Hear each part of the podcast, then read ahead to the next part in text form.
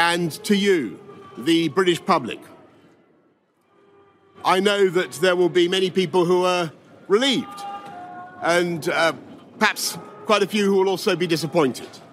And I want you to know how sad I am to be giving up the best job in the world. But them's the breaks. Mit diesen Worten hat Boris Johnson heute seinen Rücktritt als Parteichef der konservativen Tories verkündet.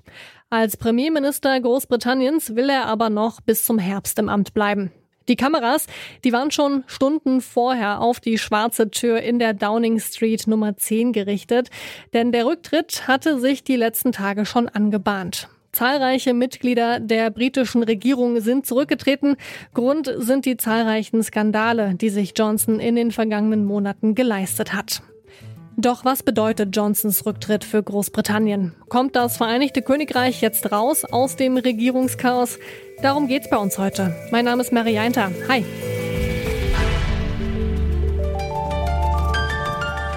Zurück zum Thema.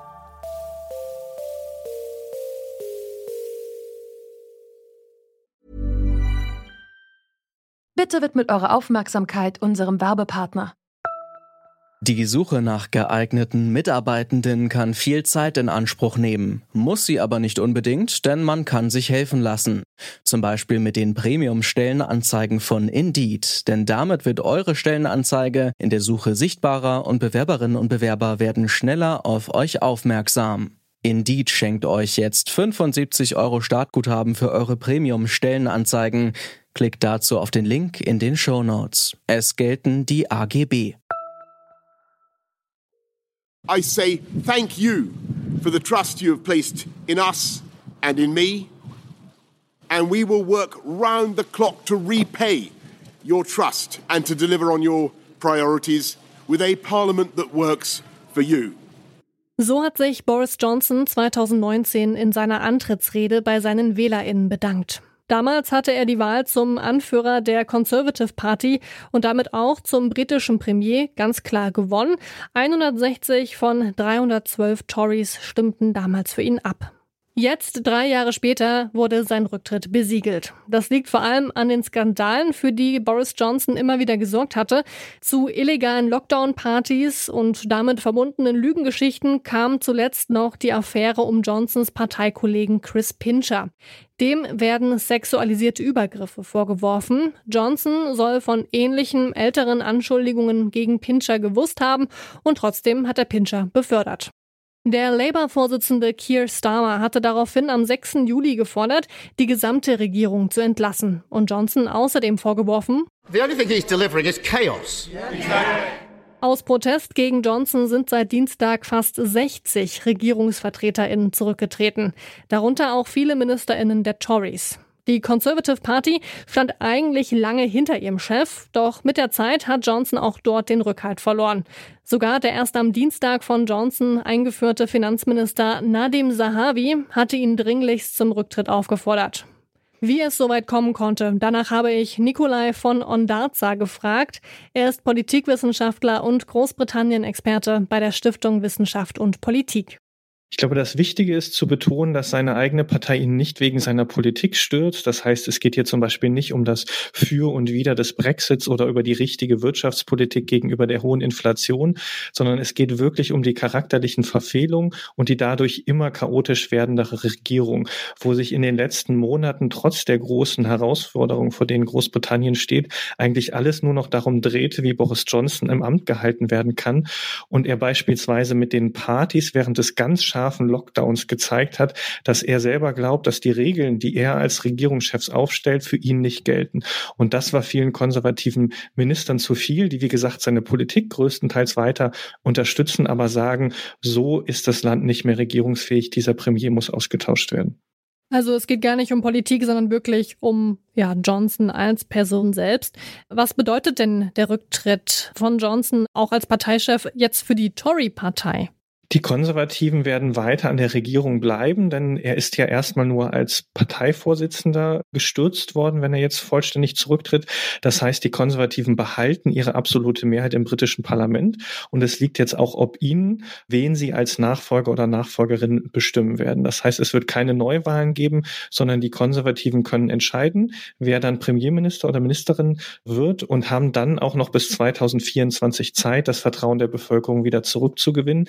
Labour, die Opposition, kann selber keine Neuwahlen forcieren. Als Tory-Parteichef will er zurücktreten, aber als Premierminister, da möchte er am liebsten noch bis Herbst im Amt bleiben. Zu welchen Spannungen könnte denn das führen? Boris Johnson hat zwar mittlerweile eingesehen, dass er die Regierung nicht weiter führen kann, aber er will für die Übergangszeit im Amt bleiben. Das ist normalerweise auch kein Problem. Da gibt es in Großbritannien die sozusagen informelle Regel, dass an ein Übergangspremier keine großen Entscheidungen mehr trifft, aber das Land weiterführt. Und so haben es beispielsweise David Cameron oder Theresa May jeweils nach ihren Rücktritten gemacht, damit dann Zeit bleibt, um einen neuen Nachfolger, Nachfolgerin zu bestimmen.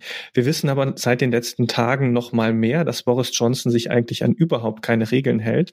Und so befürchten viele in der konservativen Partei, die gerade zurückgetreten sind, dass er sich auch an diese Regeln nicht halten wird und beispielsweise versuchen wird, weitreichende Entscheidungen noch zu treffen.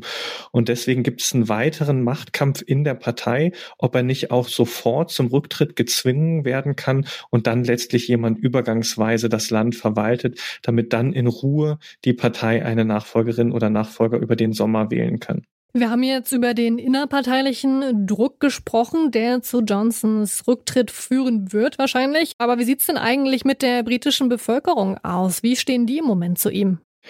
Gerade in der Bevölkerung hat er massiv an Vertrauen verloren. Sein größter Front war ja eigentlich, dass er Wahlen gewinnt. Er hat bisher noch nie eine einzige Wahl verloren und 2019 diesen fulminanten Wahlsieg eingefahren. Aber seitdem hat er Schritt für Schritt an Beliebtheit verloren und gerade in den letzten Monaten vor allen Dingen durch diesen Partygate-Skandal. Und das muss man nochmal betonen.